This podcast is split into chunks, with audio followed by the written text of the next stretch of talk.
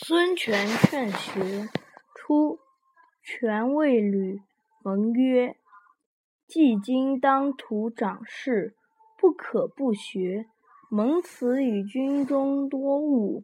权曰：“孤岂欲亲至今为博士邪？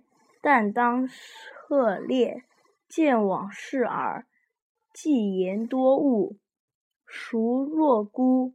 孤常读书，自以为大有所益。”蒙乃始就学，及鲁肃过浔阳，与蒙论议，大惊曰：“既今者才略，非复不下阿门。”蒙曰：“士别三日，即更刮目相待。